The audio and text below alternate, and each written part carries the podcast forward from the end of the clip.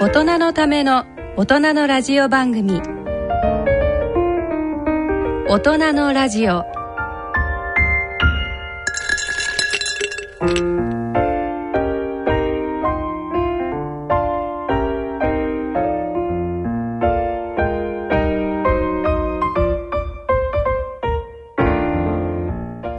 皆さんご機嫌いかがですか、えー、坪田和夫です、えー、こんばんは。ご機嫌いかがですか？西澤邦弘です。こんばんは久保田恵里です。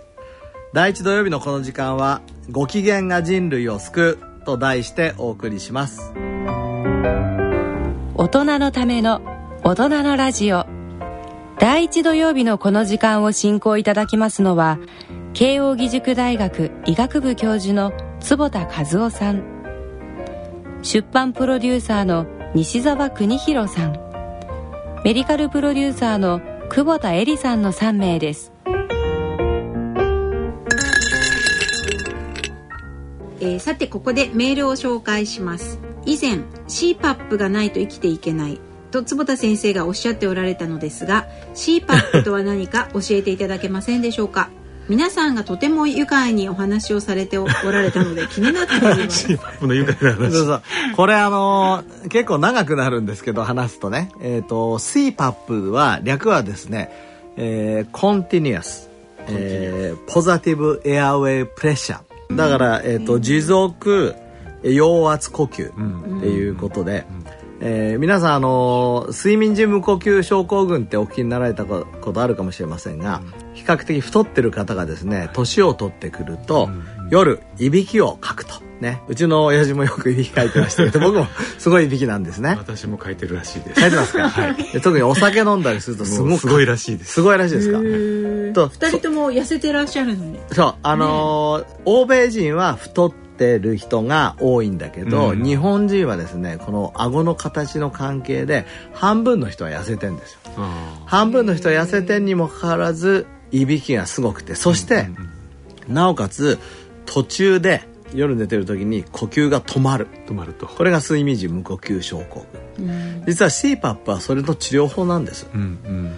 あの睡眠時無呼吸症候群っていうのは、えーちょっとラジオでこう再現できるかやりまやってみたいと思いますが すごい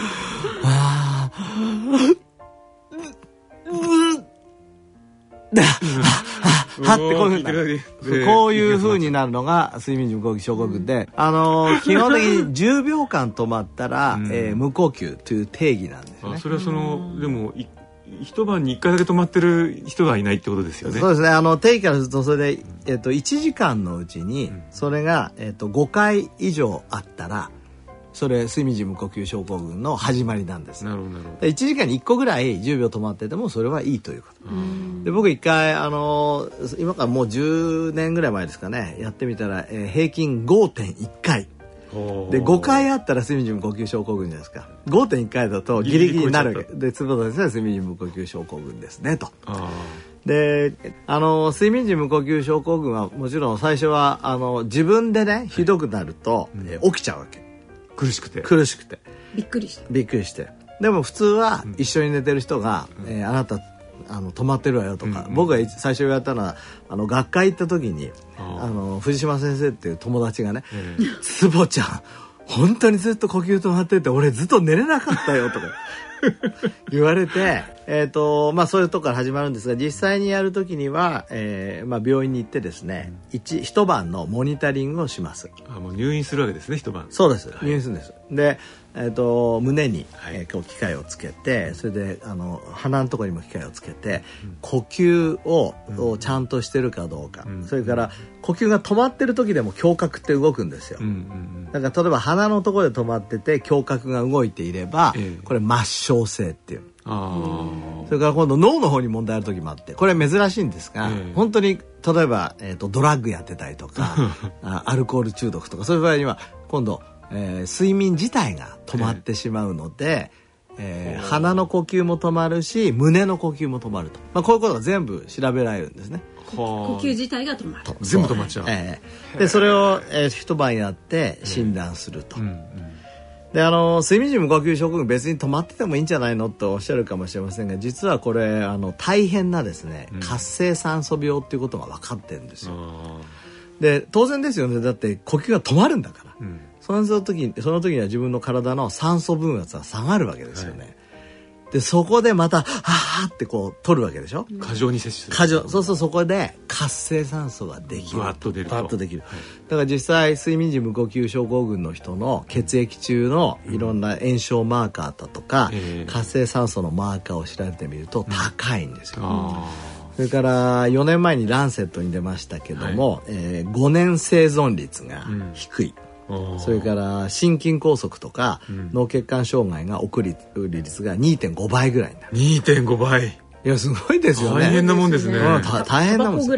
タバコぐらいですね。ほっといたら本当にいけない。うん。で、えっと僕はそ,、まあ、そんなに気にはしてなかったんだけどやっぱアンチエイジングとしてですね125歳まで生きようとか思ってる人が いびきかしちゃいけないなと。リスク。上げてる場合じゃないと。そう。はいでいろいろやってまず最初にですね自分調べたら自分は鼻の鼻中隔湾曲っていうのがあることがあった。っていうからそこでまず手術をしまして鼻中隔中隔の湾曲を取った。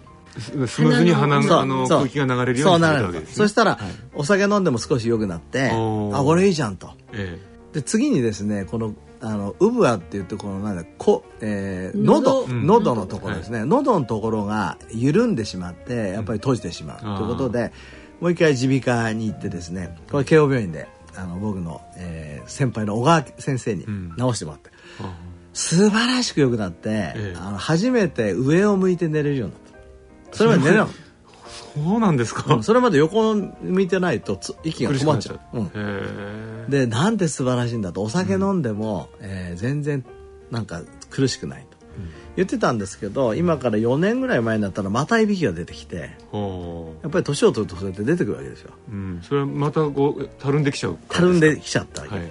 と手術をするか、うん。またはこれまたやってもまた緩みますよと。うん。その時に出会ったのがこの CPAP シバシーパでこの CPAP っていうのはあの保険でもできまして、えーこの睡眠時無呼吸症候群の、えーまあ、診断が加わるとですね、はい。えーまあ、一月、まあ、数千円払うことによってうん保険で借りることもできますけど、あまあ、僕の場合にはそのまた病院に行ったりするのも大変なので、ええ。機械買ったんですよ。ちょっと贅沢かもしれない。いいくらするんですか？30万円。30万。ううんまあでもねまあ安いもんですよね。ずっと。使うと思えばね。いや僕はねすごいもう清水の舞台から取り降りるぐつまぐらいの感じで買ったの。本当に。だってこれいやこれ無駄無駄になったら無駄になったらしょうがないなと思ったけど、そうそうそう。無駄無駄になったらしょうがないと思ったけどもうねアンチエイジングやるためにはしょうがないと。ええ。だって病院に一回行けないじゃないですかなかなか、うんまあそうですよね。お忙しいですもんね。やってみたらねえもう本当に驚いた、もう朝起きた時のその爽やかさ。え全然違う。全然違う。あの、えー。西田さんもね朝起きた時に、ええあなんか今日疲れてんなっていう時と、えあとなんかいいじゃないってすごい元気じゃないっていう時うんあるじゃないですか、例えば女性だったらね、うんうんあのお化粧の肌のノリがいいなっていう時と、えー。なんかノリが悪いってあるじゃないですか、うんうんいつも朝起きた時に素晴らしいって感じ。そう。今までこういい時と悪い時が行ったり来たりしてたのが、ええ。それがもうない。毎日ご機嫌になっちゃった毎日朝起きた時はすごいさっぱりしてるそれはあれですか、やっぱそのそういうこうなあの軌道が確保されることで、ええ。睡眠のじゃあ質も良くなってそうなん例えばそのメラトニンももう量が少し増えるとかそんなこともあるんですかね。あの僕、うん。あのスリープサイクルっていうね、ええ。iPhone のアプリで、はい。自分の睡眠を見てますけど、うんうん。もう CPAP を、えー、とた たまたま途中で外れちゃったりすることあるのね、まあ、ええ。暴れちゃって。そうすると全然浅いちゃんとつけてる日は非常に深い。それから、えー、CPAP やって驚いたのはですねそれまであの夜必ず一回あの、まあ、おしっこに起きる。はい。っていうふうになってて、うんあまあそうやってね、えー、膀胱におしっこが溜まっちゃうからうん行くんだなと思ってたんですけど、ええ。CPAP 始めてからね、えあの行かない日も多い。起きない。うん。ああじゃあそれも睡眠が浅くなってたってことなんですね。そう。だから、うんまあ、そこでちょっと、あのー細かい話ですけど、え実験してみたのね。えええじゃあおしっこってどのぐらい溜まってんのかなと思って。すごい。そうそう。さすがそうそう。そうそう。ちょっとやりすぎなんだけど バケツ買ってきたんですよ透明な。メモリ付きの。メモリ付きの。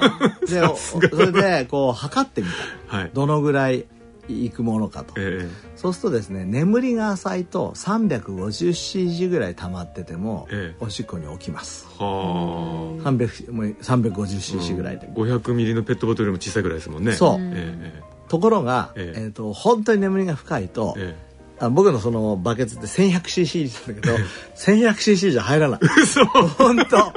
で一発で 1100cc いくんですよ。だから自分の膀胱パワーはえ1200ぐらいかなって自分で思ってるの。すごいな。ペットボトルぐらいはいけるんですね。そう、ねところが350でも行きたくなる。ということで、うん。やっぱり眠りが深くなるっていうのは素晴らしいんですよ。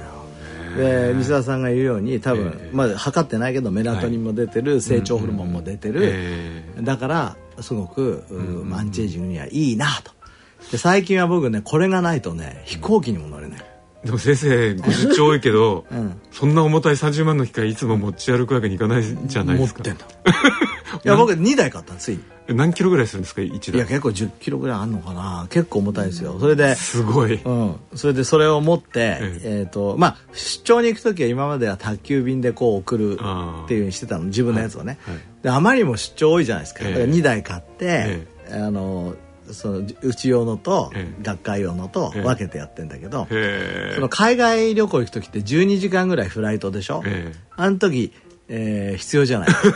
え もしかして飛行機の中でもやるんいやですか？やってるやってる。のもうちゃんと必ず持ってくる。でえっ、ともうこいいの？こんな長く話しててこの話大丈夫です大丈夫？本当、はい大丈夫です。あのー、CPAP やって飛行機の中で夜よよく起きるじゃないですか、ええ。起きないんですこれ、でもあのえ？先生あの CPAP つけてるとほとんどあのダース・ベイダーみたいですよね。そうですよ。そんなのつけた人がなんか寝てたら相当びっくりしますよね、うん、あのねスチュワーデスさんたちが集まってきてね、うん、これ新しいナンパの方法なんじゃないか いや本当につけてみるって。そうそう。そうそう。なんかいろいろ話題になってこう、うん、それは非常にいいですよ、うんうん。それでただね、えー、と JAL とか、はい。えーそれからスイスエアとかで UA とかは電源のパワーがええ。足りなくて、ええ。ー、と保温のシステムがついてるの実は CPAP って。ええ。CPAP っていうのは、うん。あの加湿装置もついてるのでえはあの僕多分この数年間冬も風邪ひかないんですけど、うんそれの大きな理由はこれじゃあないかとなるほど乾かないようになってるんですねもう口の中が。か乾かない。もう、うあの湿度が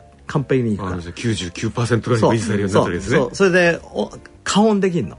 ところがその飛行機の電源パワーがあのダメな飛行機は、ええだから僕の飛行機の中ではそのそういうのダメな飛行機 ダメな飛行機は うんあのセイパップというかセイパップの機械の方は動くんだけどその温めらんない。はでそこで一生懸命工夫して本当にみんなこれ困ってる人いるかもしれないからお伝えしたいんだけど、えガーゼをあえ。中に入れてええ。ちょっと難しいなこれラジオでそうです言うのはね。これはえでも息詰まっちゃうそのいや、つまんない、つまんない、つまんない。鼻の穴にガーゼ入れるんじゃじゃないじゃない。シーパップなんかガーゼでこう、下してみ水分少し、入れてうん出しとくと、えええっと、そのガーゼのところを空気が通るので、あー加湿してなくても、だから温度を上げてなくても、うんえーあ加湿されるので、非常にいいです。あーという話で、シーパップで盛り上がりましたよ。マニアックだなだから盛りすごいですマねニアックでした。すごい。はい。では次の質問に行きます。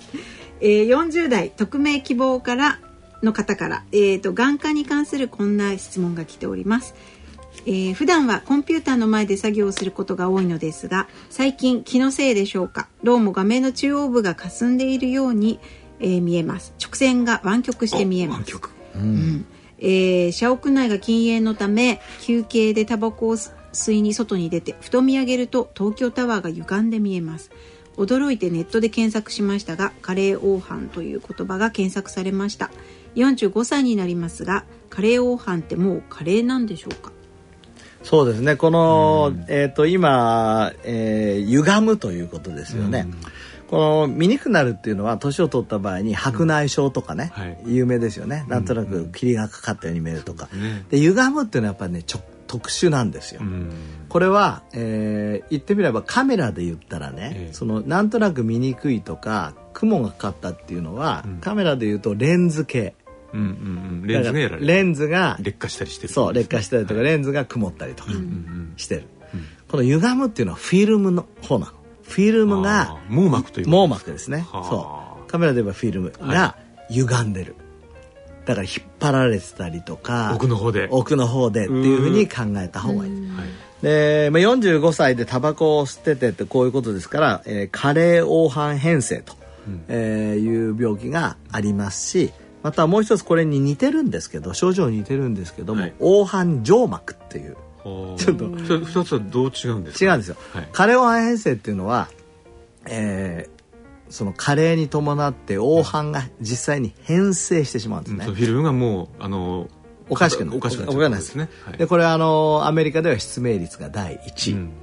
で黄斑静脈っていうのはこれ静っていうのは上に膜って書くんですが、えっ、と網膜自体というよりは、ええ。網膜の上に膜が張ってしまってそれがフィルムをこう引っ張ってですね歪めさせるんです。はあでこの黄斑静脈の方は手術ができるんですよ。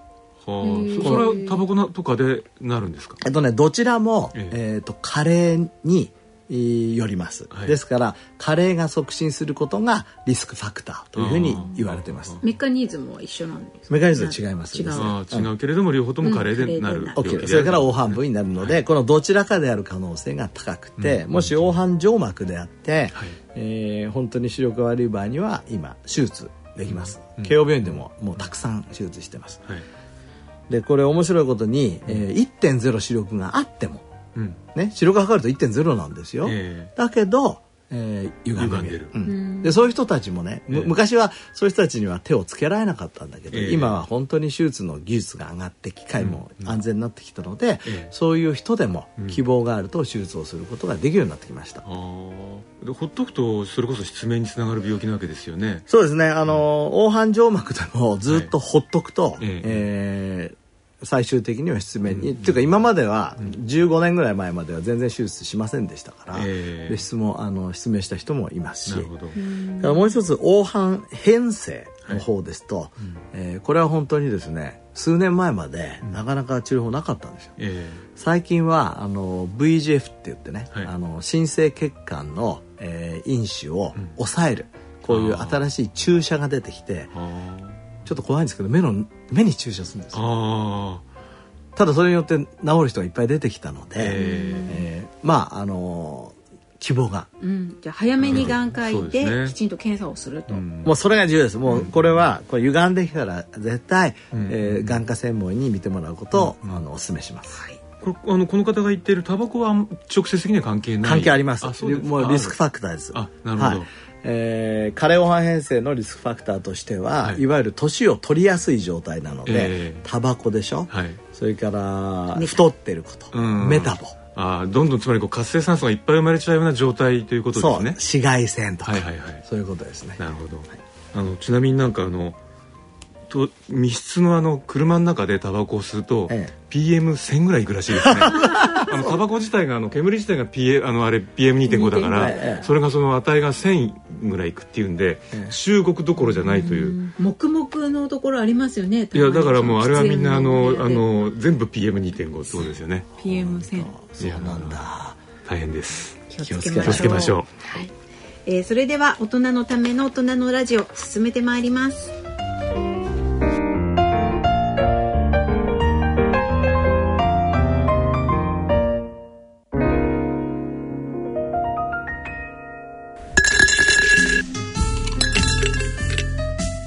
大人のための大人のラジオ。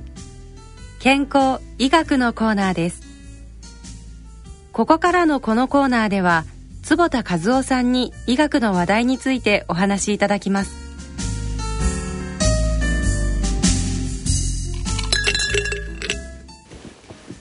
はい大人のラジオ。ここからのコーナーでは坪田先生に最新の医学情報を伺ってまいります。今回は先月ニュースにもなりました糖質制限は現時点では進められないとする日本糖尿病学会の提言に関する話題を取り上げたいと思います。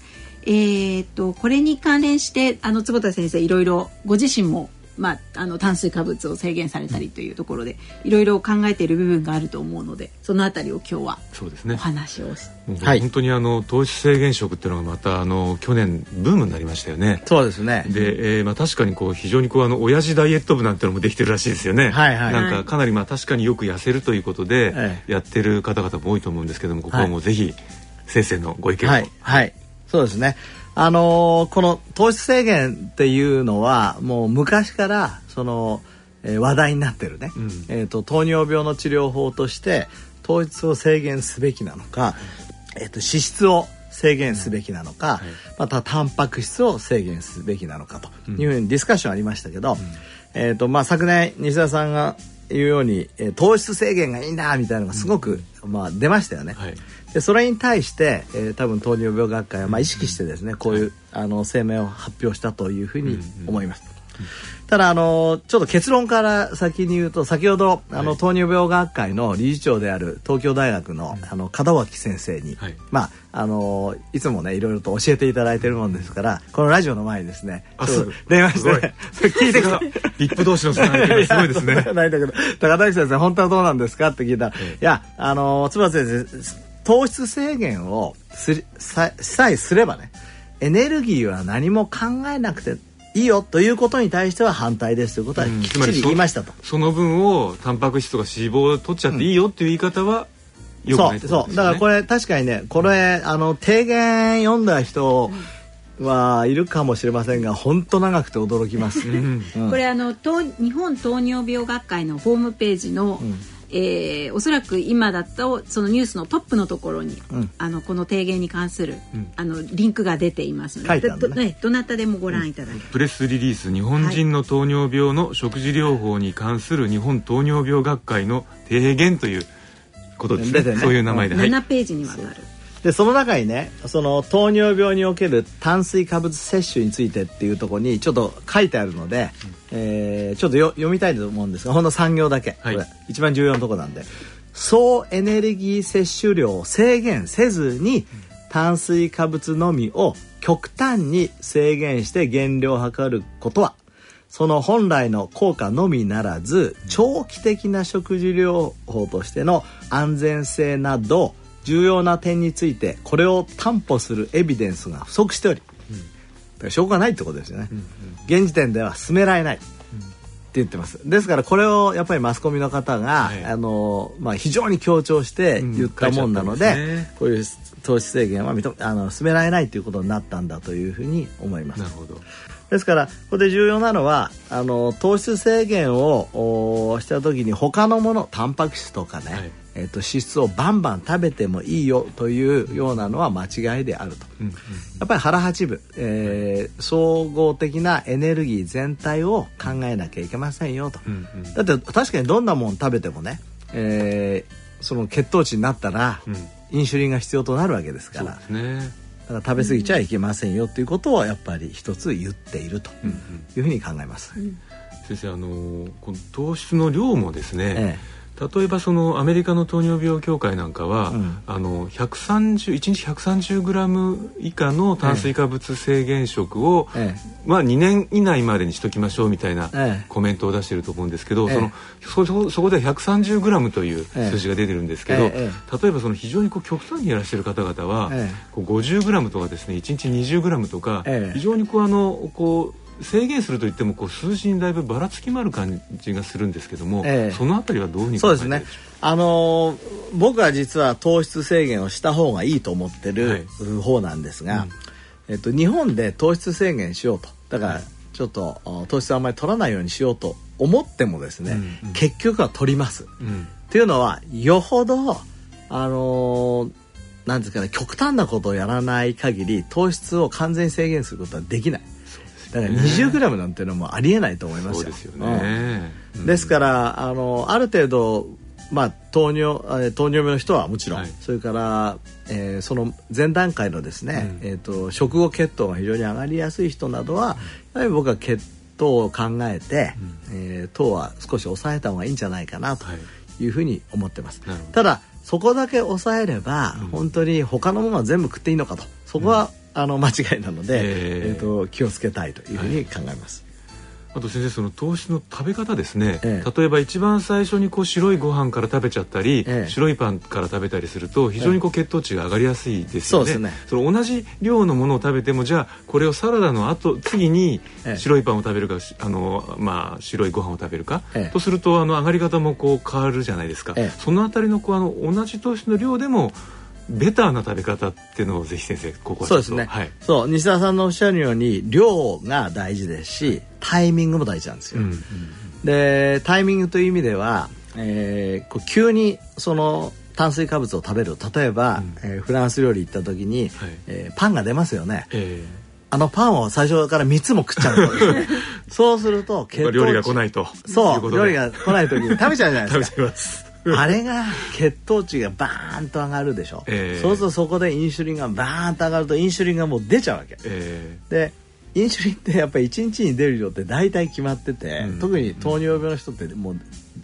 その出ないくなっちゃいますから、そうするとうんやっぱり、えー自分たちのコントロールができなくなってしーう。んまう、ところがそこでですね、えー例えば野菜を食べる、はい。あの出てきたスモークサーモンのオードブルを食べると、はい。徐々に徐々に血糖値が上がってきてるところであれば、うん。ね、うんそれでも僕はパンを食べないようにしてるけど、えー。まあ、どうしても食べたいんだったら最後の方にパンを食べれば、うん。血糖値の急激な上昇がないのでインシュリンがバッと出ることはないのでなるほど。これはいいですね。うん。それからしてもあれですよね。そのいわゆる懐石の料理、ええ。あの最初にこうあの吸い物が出てきたりあの酢の物が出てきたりして、ええ最後にこうあのご飯とお味噌汁が出てくる、ええ。あれはある意味こう糖質の塊が一番最後にそ出るう。あれだから非常にリーズナブルですよね、ええ。最後にご飯が出てくるっていう日本料理っていうのは非常にあのやっぱよく考えてますよね。考えられてると思います、えええあのフランス料理ただねえっ、とどうしてもなんかお腹空いてると食べちゃうじゃないですか、ええ。だからティーズフードって知ってます？どういうものでティーズティーズっていうのはティージングってあの、ええごまかすとかうん、えっとチャラチャラするとか、はい。あのからかうとか、うんうんうん。ティージング言うとか言う。そういうこう気晴らしになるそうそう。食べ物でね。あの西田さんもね昔、お母様とかにねえ「あんたそんな食前に、うん。そんなお菓子なんか食べたら、うん。そう夜ご飯が食べられなくなっちゃうじゃないの」うん。って言って、うん。そのお菓子とかさちょこっと食べるのをえ止められたことないですか、えうん止めるどころか買ってきてくれなくなりました。買ってきたこと食べるっていうんで。そうでしょ？そうでしょ、はい。ああれは実はその裏返しを使えるんですよ戦略に。だから食べ過ぎを防ぐのに、うんうんうんうん。ちょっと例えば夕僕だったらね大体僕が一番お腹すくのが4時半から5時なんですよ。えで4時半から5時の時に、ええ。例えばあの教授会とか会議で食べれないとするじゃん。えはい。どうしてもええ夜の食事が多くなっちゃう、ああところが4時半とか5時にですね、ほんのちょっとねええ。なんかこう食べとくと、ええ。ーまあ、ナッツでもいいし、はいはいはいまあリンゴの皮ごとリンゴでもいいし、ええ。あんまりその血糖値が急激に上がらないものがいいわけですよねやっそう。ぱり僕はあの、ええソイジョイねあはいはいはいはい。あれ食べてますけどね、うん。ああいうものを食べとくとえ血糖値がちょっと上がるわけ。えはいはいはい。そうするとバカ食いしないし、ええ。ーフランス料理食べ行った時も、えええパンから食べなくて済む、えなるほど。うん。だってあソイジョイ食べたと思えばさ ねだってパン食べなくて済むわけじゃん。そうですよね。そう。なんかあのある研究見てたら、あんまりその空腹にしすぎると、その有利脂肪酸っていうんですか、そのインスリンの効く悪くする物質がいっぱい出てきて、うん。結局次の食事で食べ過ぎるだけじゃなくて、ん。その血糖コントロール力も落ちちゃって、ろくでもないことになると。いやただねたそうなの。それはもちろんそういうメカニズムもあるんだけどただ、え。えー、と空腹をはい。やっぱり数時間以上続けるっていうことも大切,、まあそうですよね。それも健康法ですもんね、大切なんですよ。うん、それどういうふうにバランスでこう考えればいいですかね。あのーまあ人によってい。やっぱりやり方は違うと思いますけど、僕なんかはうん。やはり、えー、と夜、うんうん。例えば、えー寝る時間前のですね、うんうんえー3時間4時間前には食事を終えようとなるべくしてます、はい。ですから、まあ、9時までには少なくとも食べ終わる、うんで次の日の朝の、まあ、8時ぐらいにご飯食べるとすると11時間ぐらいはファースティングしてるうわけですよ、んそうですね。でこれはあの絶対やる、うん。それから週に何回食事やると思います？1日3回食べたら。21回、そうですね。すぐ計算できるよね。ね20よかった簡単な計算で。そうそうそう21回のうち3食抜こうと思って賢いですね。21, 21回のうち3食抜くとそこのところでうん。うんだいたい16時間とかうんファスティングができますのではいはい。えーファスティングっていうのはまあ空腹ね、ええそうするとそね。その時にはい。私たちの体のお掃除がうんできる,、できると。そう。まさに breakfast ってそのファスティングをや破るってことですもんね。そうですね。ええ。あのーちなみに今その空腹であるということのん一つの大きな、あのープラスのエフェクトとしては、えええ。えー自分のエネルギーがなくなってくると、自分の中でいらないものをエネルギーとして使う、すなわちお掃除を始める、えということですね、はい。ですからそれはあ本当に大切だというふうに思います、そうですね。だからじゃあ気をつけるべきことはおそらくその空腹をちゃんと維持した後にえドカ食いしたら意味ないってことですよね。その次の食事でそう。つまりだから、うん。よくあの断食なんかやっても、うん。最初にこうなんかこう、重湯みたいの飲んでですね、うん。うん。だんだんだんだん増やしてって、うん。うん。なんか3食目ぐらいでやっと8割ぐらいのご飯にするじゃないですか、すねつまりそこでそのお腹が減ってるからってバカみたいに食べたら、おそらくその空腹せっかくしたのに、うん。あんまり意味なくなっちゃう。そうそうなんです。かね。ええ。ただ西田さんね、はい。そのドカ食いもタイミングがあって、ええ。ドカ食いをどこでするうか、ん朝うん。昼、夜なんですが、うん。朝のドカ食いはまだいいんですよ、うん。だからあの動きますからね。そう、はい。だから11時間とか10時間のファースティング、ええ。夜寝てる間にお腹が空いて朝食べるのはこれは非常にいいの、うん。うん。だけどそその夜に食べちゃうとえそれは全部その脂肪に変わってしまうので、うんうん。良くないというふうに考えてるやっぱり昼間の間に食べると、これから私たちが動く前に食べる、だって夜8時に食べるのやめて、うん。朝の8時に朝ごはん食べたら半日そうです。食べないことになりますもんね。それ非常にいいですよね。ねえ。うん。ちなみ昔はねに坪田先生の今日カバンの中にはええ。何かティーズフードは入っているでしょうか？お見せしましょ きっと。うじゃあちょっとここで。僕ね実はこあのーこのなんていうんですかねそういう血糖値にえ注注意を払うようになってから、ええ。カバンの中にええ。食べ物は必ず入れる。なんかこれとこれは何ですか？の今あのあの小さなポーチが2つ出てまいりました。これはこれはねこれは血糖値を実は測定する機械。あいつも持ってないですね。今今対決しませんか？それ出たきたあやってみましょうか、はい。えっ、とこれは今開けてるんですけど、はいはいはい。えっ、と血糖値で自分はやっぱり糖尿病の毛がありますしうちの親父も糖尿病で亡くなったので、やっえぱりあの非常に気をつけています、えうん。今坪田先生は今ねあのち小さない針で。ね針であの穴を開け今て血を出し出しててちょっと出して今から測定をしています。測定します。はい、はい、ピッと言いました。これで4秒で出ます、21あら。結構高いですね先生。何が100今日食べられましたか？122でしたね。ええ。いつ？おーさっき実はティーズフードを食べたあそれ何を食べられたんですか？えっ、とティーズフードはですね、えーナッツ。あナッツ、うん。それから実はこれ来る前に、あの三浦雄一郎さんのええ。エベレスト、はい。えー登頂80歳パーティーっていうのを行ってきてシあャンパンを。あなるほど。なるほど。ということでその122糖質が。ええ。はい。いやでも本当この血糖値チェッカーっていいですよね。あ西澤さんがやります、西田さん。私もねこれいつも大体うちに置いてあってあのちょっと気気になる食品があったら測るようにしてるんですよ。じゃあそのやってる間に、はいカバンの中のチェックを。はいここにありました、はい。えーアーモンドエンドマカデミア、はい。それからソイジョイ。ということで。はい。で今だか少なめで。すら少ない、うん、だから極端にお腹空いてるのをやっぱり防ぐのは大事です。おお立派。90西田さんは、えーとまだ食べてないわけですね。食べてないです、うん。はい。ちょっとお腹空いてます。ドカ食いしないようにはい。気をつけてください、はい。あのー今血糖値を測ってるんですけど、えーまあ血糖を測るっていうのは、まあ、糖尿病の人たちだけがやるっていうふうに、まあ、考えられてましたけど、はい。えーまあ、アンチエイジングの中ではですねこれ僕ほどやらなくてもいいと思うけど 人によってどういうものを食べたらええ血糖値が上がるのかとか、はそういうパターンを知っておくっていうのは非常に77あ低いですね。若いですね。77 素晴らしい。あの私たちもよくやるのがね例えばその日本そばって結構そのお血糖値が上がりにくい、ええ。あの食べ物だって言うじゃないですか、えで本当にそれだけで食べてみた後で、今度はあのつゆそばをですね、ええ。汁まで飲む、ええ。そうするともうあの確かにそばだけで食べたらあんまり上がらないんですけどつゆそばのつゆごと飲むととてつもなく上がるんですよね。まさにそう。ええまさにかあのみりんとかね。そうですそうです。いっぱい入ってますからね。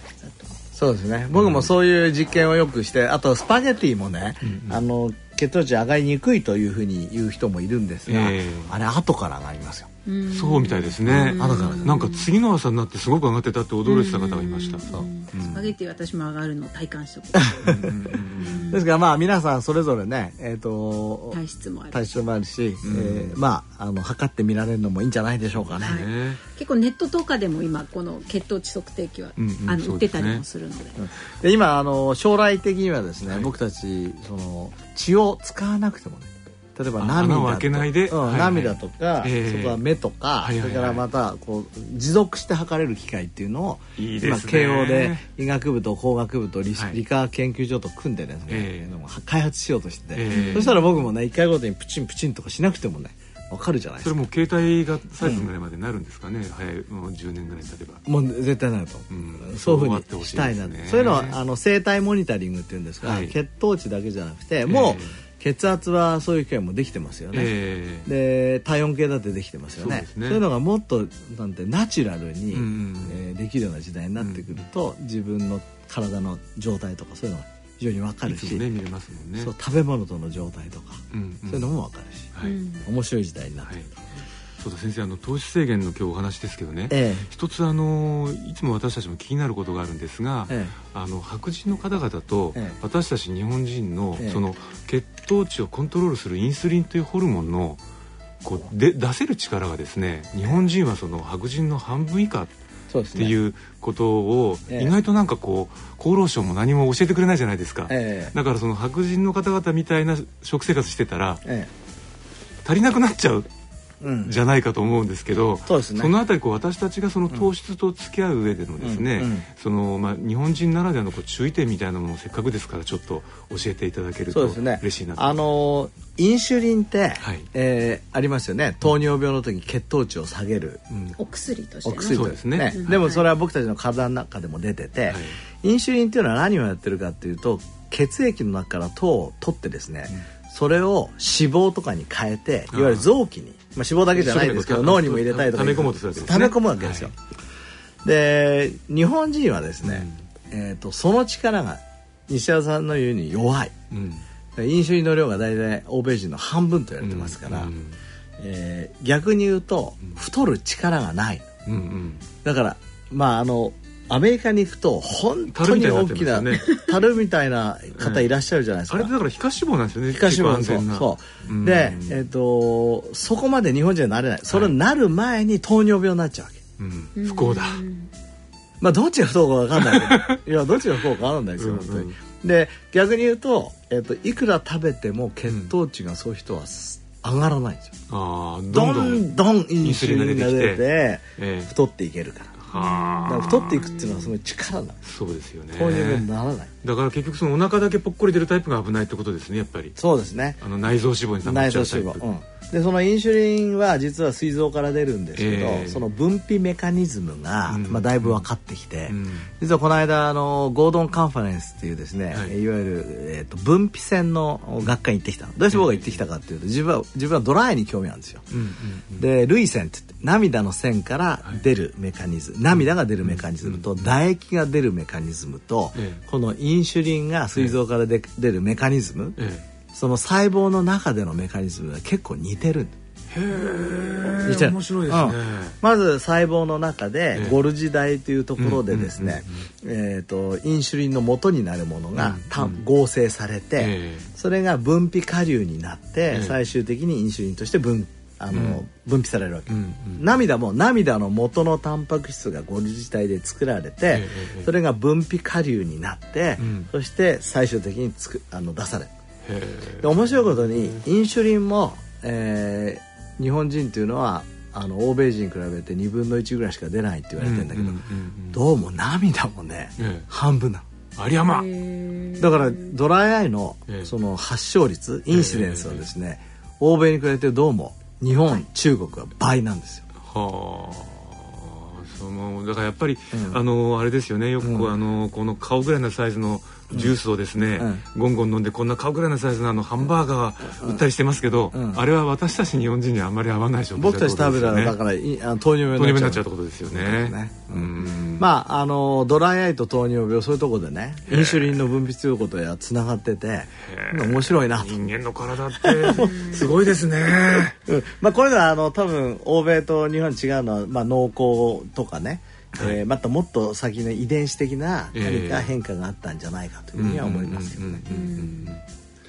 なるほど。なんかあのジャレド・ダイヤモンドさんっていうあの方がこの間あの昨日までの世界って本出されて、ええ、その中で最後のところにやっぱその話が出てくるんですよ。あそうですでどうもその彼の仮説は、え、あのヨーロッパではもう17世紀くらいから飢餓がなくなったと、でその辺りから結構こうあの好きなだけ食べる人たちが出てきてて、ええ、で実はもうその時代に糖尿病の人たちが淘汰されたんじゃないかってそんなようなこう仮説を出してたんですけど、え、でなのであのまだ我々はですねその過食のができる時代になってからそんな経ってないからだからアジア人はまだまだ淘汰が進んでないんだって。それは面白い仮説ね。面白いですよね。面白い仮説だと、えーリスナーの皆様は淘汰されないようにそうですね。糖質制限をして 生き延びていただきたいと、正しい糖質制限、はい、結論としてはですねだからあの極端な糖質制限は良くないと、でもそれはなかなか難しいから少しぐらいやってもいいと僕は思いますと、はい、それから糖質制限すれば他のものを全部食べていいんじゃっていうんじゃないですよと、うん、やっぱり全体の食べる量というものにも気をつけましょう、うん、えー、この辺がやっぱりあの多分糖尿病学会もお伝えしたいメッセージだったんじゃないかと思います。はい。えーと、以上今回の健康医学コーナーは、えー、糖質制限についてお送りいたしました。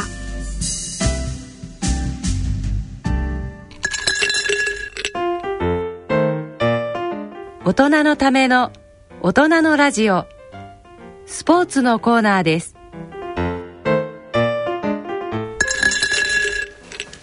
えー、ではスポーツのコーナーです。えっ、ー、と今回は坪田先生の東京マラソンのお話を伺えればと思います。ですよね。そうなんですよ。これでね、えー、2回目、はい、走りまして。はい、さて。さて記録はいかがだったんでしょうか？あのサブ4って知ってます、はい、あのサブ4だから4時間以内、はい、これがあの僕のもう人生の目的でですね、えー、でこうなんとかしようと思って、はい、今回はまあそこまでいかなくても4時間15分を狙ってたんですけど、はい、なんと残念なことに4時間48分でした。でもね立派なもんですよね。ねいや途中までねすごい良かったんだけど、うん、30キロぐらいで足がつってしまってこれがいけなかったですね。マグネシウム不足になっちゃったんですかね。えっ、ー、とねまあそうそうかもしれないし、えー、寒かった。寒かったっていうのもあるし、うん、あの小村帰りをあのまあ、減らす小村ケアって薬あるの知ってます。あ、はいはいはい、漢方薬。ええー、ありますあります。面白いですよねあれ、うん、小村ケア。僕あれ飲むと結構効くんですよ、えー、ところがねその時ね忘れてきちゃったの。あらまでそのね多分心理的なものは 今日はつるつるい そうやっぱりメントレが必要だと三十キロってどのあたりの地点なんですかね？三十キロっていうとね、はい、えっとちょうどぐっと浅草を帰ってきて銀座に帰ってきたあたりですね。ああそう。なんかいいいいあたりですよね景色的に言ってもね。あと12キロ。12キロ。そう、それからもう釣っちゃって。ああそうですか。でも今はねもう10箱ぐらいお家に 小村家。もう小村家置いてあっても 全然飲まないで眺めてんだけど来年はこれを飲みまくってやる。そうそう。先生今回なんかあのトマトとか出てましたよね。トマト出てました、ね、あれはとと取れたんですか？いやトマト取れなかった。やっぱり、うん、なんかみんなねトマトが取れなかったと。トマトでも食べにくそうですけどね。うん、食べにくいしあんな丸いもの取れないって言ってなんかみんな言ってましたけど。普段ですね。いやそうです。今回先生なんかそのマラソン前後で血液測定を実験的にご自身でされたとか、えー、そうですね、うん、あのー、そのマラソンはやっぱり体に悪いっていう人もいるじゃないですか、うん、いや僕もまあ,、あの何回もやってるのはよくないと思うんですが、うん、えー、じゃあどのぐらい体に負担がくるのかなと思って、ちょっと調べてみたんですけど、あの CPK っていうねあの体の中に回ってる、まあ、酵素があるんですけど、これあの筋肉が壊れたりとか、そういう時に出てきます、普通だと150ぐらいだったんだけど、ええ。ー、翌日の月曜日に測ったらね、なんとね4500。へえ。すごいよね。すごい。よん30倍ぐらい、ね、うん。ちょうど30倍でだね水曜日に測った。らまた、ええ。まあ、2回も血液取っちゃった、そしたらね6500えさらに増えるんですか？6500さすごい。1週間ぐらいかかるんですかね元に戻るうん、その後はちょっと取ってないんだけまあどそれなり。にやっぱりダメージはあるってことですかそうですね。それだけのダメージがやっぱあるんだなと。他のなんか数字はご覧になったんですか他の数字はねあんまりひどく変わってませんでしたね、あの血糖値とか、えそれから肝機能とかもうんそん。な変わってない、血圧も変わらないし変わってない炎症指標なんてのは高いんですか？そう。あのねえっ、と CRP っていうのは、えーと非常に上がってます非常にがある。うん。はあ。好感度 CRP はね普通だったら0.0いくつだったのが、ええ。本当に2とか すごい数になって。あー。とええ。いうことはやっぱり終わった直後に何らかそういうものを抑えるためのこうケアっていうのはやっぱした方がいいってことなんですかね、そうですね、うん。だからだからまあ好意的に見れば、ええ。そういうストレスで死ななかったわけじゃん僕は。うんうんうん。ということはそれをサバイブしたってことはええそれに対応するだけのいろんな酵素群とかそういうものができて、えまあ、え強くー、強くなる。と いうふうにも考確かに死ななかったですね。えそうそうそうそう。それから今回実験したのはですね、あのー僕マラソンした後によく風邪ひくんですよ。ああよくね免疫力が下がってしまうって言いますよね。そうああいうの。で僕の尊敬する金子先生ってね、はい。あの先生がいて、金子先生はあの栄養分子療法の大家なんだけど、ええー金子先生に相談して「これどうしたらいいですかね?」って言ったらちょっとグルタミンを飲めと。まさにグルタミンってすごく減るんですよね、グルタミン減る。マラソンになった時にね。そう。でそれからそれが減ることによってあのいろんな白血球の機能とかも落ちますうんし腸管免疫も落ちると、えだから今回グルタミン飲みまくってみた。えは実はあのホノルルマラソンでも飲みまくってみたんだけど、えええ2回ともマラソンの後に風邪ひかなかった。はだからこれはいいなと。なんかその免疫の指標は血液検査では見なかったですか？今回はね見てないですね、ええ。あのまあナチュラルキラーセルとかね、はい。あの調べてる研究もありますから、ええ。でもあの調べればねもちろん出てくるのかもしれませんけど、うんうんうんいやグルタミン非常に良かったですよ。すごい。グルタミンファンになって。何でも先生は自分の体で確かめるというもう。すごいな。それからねあのー結構ね下痢しやすいんですよ。あのーフルマラソンやった後って、でこれもね 金子先生から教えていただいたんだけど、えその腸管粘膜っていうのは、ええ。グルコースを、ええ。そのエネルギーにできないんだと。グルタミンなんですって。はあなので例えばぼ水をいっぱい飲んだりとかええ。しますよね、うん。そうするとグルタミンがないと、うん結局エネルギー枯渇に腸上皮細胞がなってしまうだから下痢しやすくなるのでそれいっぱい取った方がいいよと確かにそれもね下痢しない。へえで面白いんですよ。あの、うん。腸上皮細胞って言ってみれば腸って、えーまあ食べ物をこうまあこう吸収しますよね、え例えばすごく飢餓の時にですよ、ね。あの本当に、えー、と体の中で守るべきとこってどこだと思います？飢餓の中で。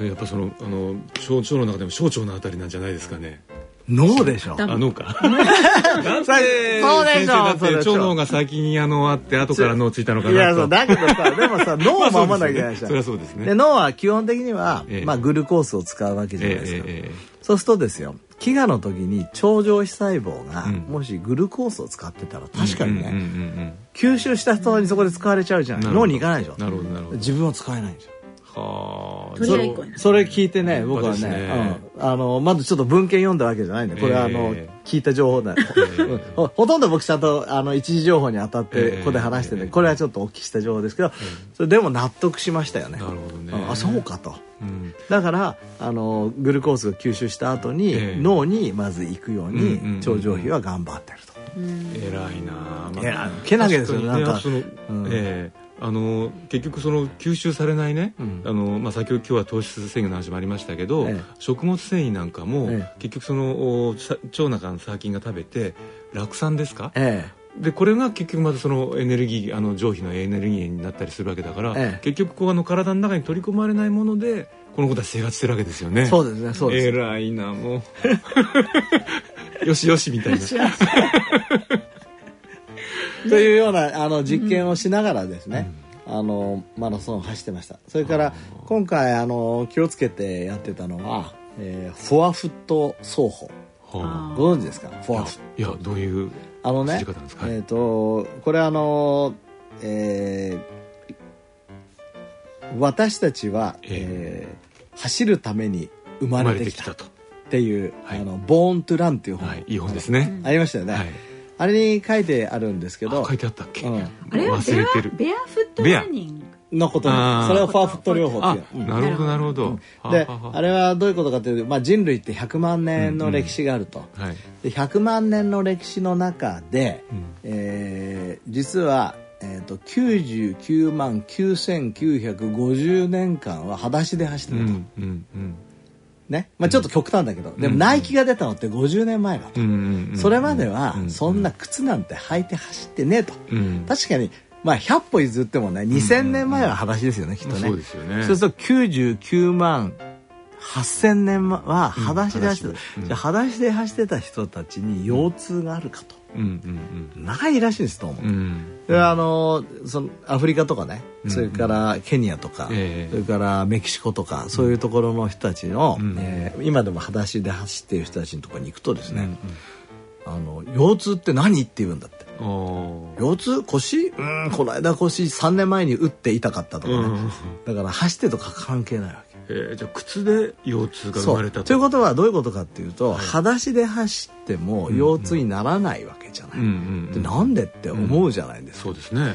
で実はあのその靴が、えー、とすごく厚くなって底が。はい。でかかとから、えー着地するっていう方法が一時流行ったんですよ、えーこういうロそうーリング走法そうそうそう僕もだって10年前にあの走り始めた時ってそういうふうに実際コーチに習ったんです、つですねえー。かかとから入って、えー、とつま先から出るんだと。はい。それが間違いだってことですよ。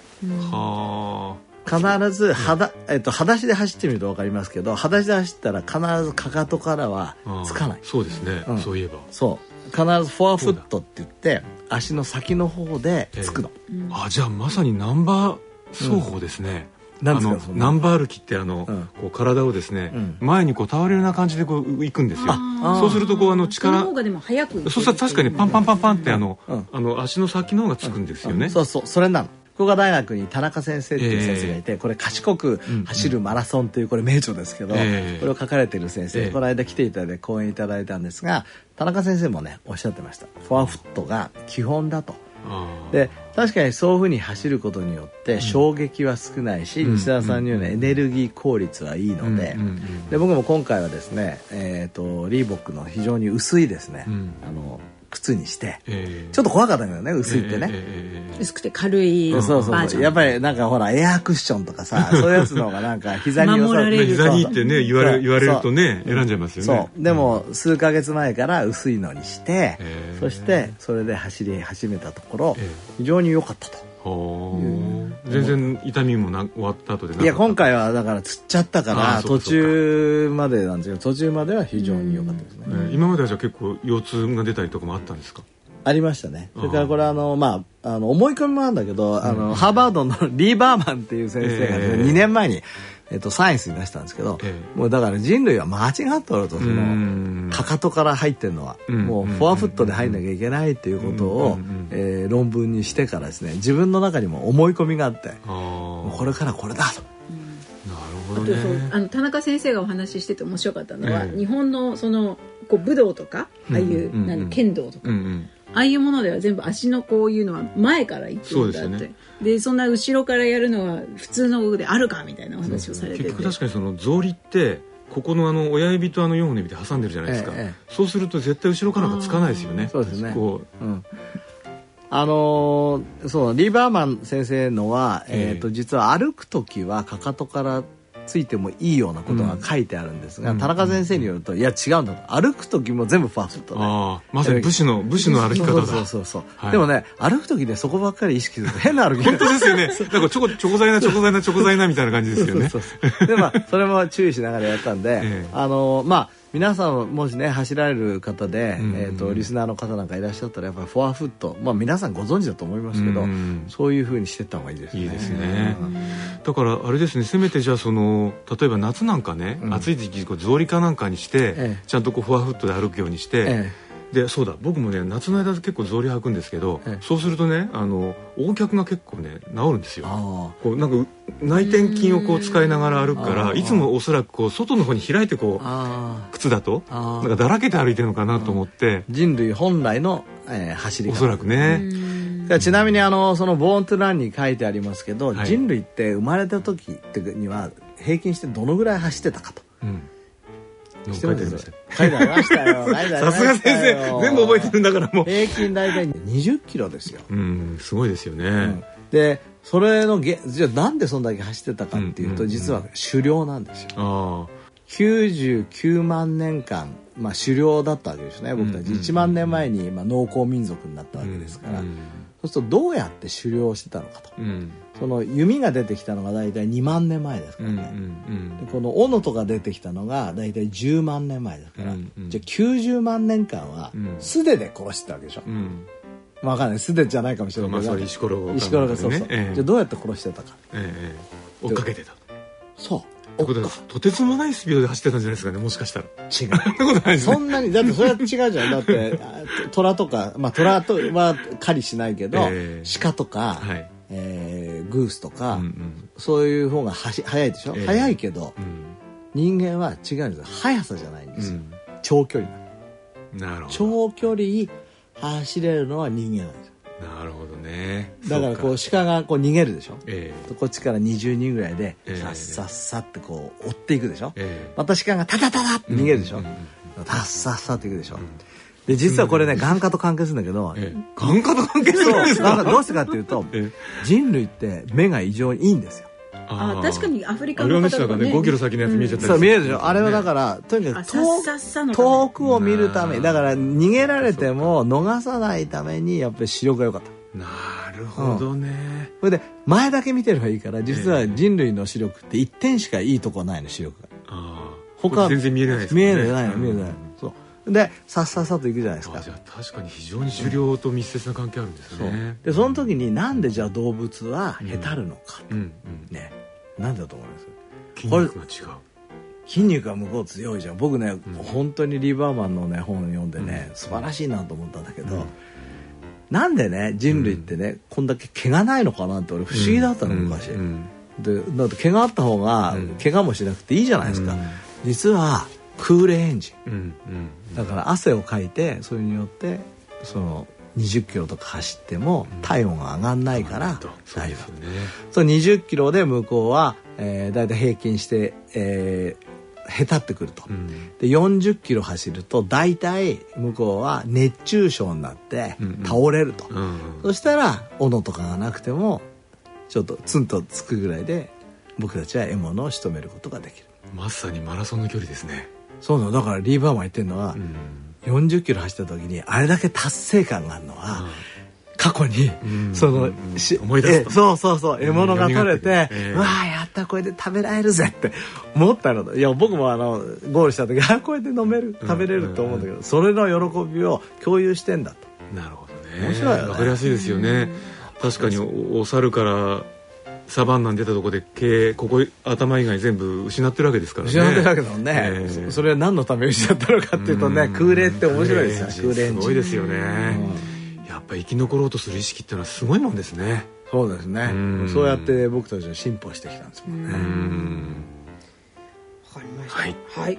では、えー今日は、えー坪田先生の東京マラソンから始まり、えーいろいろなところをお話しして、ね人はなぜ走る生き物なのかと そういうそうだから原走るのがそう走るのが、あの基本だと、うん。だって人類生まれた時20キロ走ってたんだから。もうこれ聞いちゃったら走んなきゃいけないよなって。そうまあこれ聞くとマラソンってやりすぎじゃないよねって 思いますよね、うん確かに本当ですね。これからいい季節なので。はい。そうですね、はい気持ちよく走りましょう。はい。はい。以上、大人のスポーツのコーナーでした。大人のための大人のラジオはい。えー今回の大人のラジオは先生方いかがでしたでしょうか？はい、あの最初のねあの先生にお話しいただいた CPAP ですけども先生はあの重いものをいついつも持ち歩かれているということですが今なんかその、それを改良するためにあそうそ電気がいらない新しい CPAP をなんか作られてるというう。そう僕ねあの慶応大学からですね、はいこれパテント申請しまして勝手に iPAP って名付けてるんです。そうそうそう。これはあの電源なしで持続陽圧呼吸ができると。すごいですね、うん。これはねあの結構優れものなんですよ。でこれがあればその飛行機の中に乗ったりする時もあの大きなものを持っていかなくて済むしね、えーいいんじゃないかなと。坪田先生大ヒット商品のあのジンズ PC というあの眼鏡も開発に書かれてるじゃないですか。あとジンズモイスチャーの、ね、ドライヤー用です、ね、もう医師だけではなくていよいよ発明家にもなっていらしたという。またいろいろな面をあの、ね、知ってしまいましたという感じありがとうございます、はい、えー、さて番組では疑問質問ご意見ご感想をお待ちしております。宛先はこちらまでお願いいたします。ラジオ日経大人のラジオの宛先です。郵便の方は郵便番号107-8373東京都港区赤坂1-9-15ラジオ日経大人のラジオ係まで。ファックスの方は東京03-3582-1944東京03-3582-1944 3582-1944ラジオ日経大人のラジオ係まで。大人のラジオの番組ホームページからも投稿いただけます。皆様からのご質問ご意見ご感想をお待ちしております。疑問質問などどしどしお寄せください。それではお時間となりました。お相手は久保田恵里と西澤邦弘と坪田和夫とでお送りしました、えー、次回私たちがお会いするのは来月5月4日緑の日となります、えー、次回お会いする時までさようなら。さようなら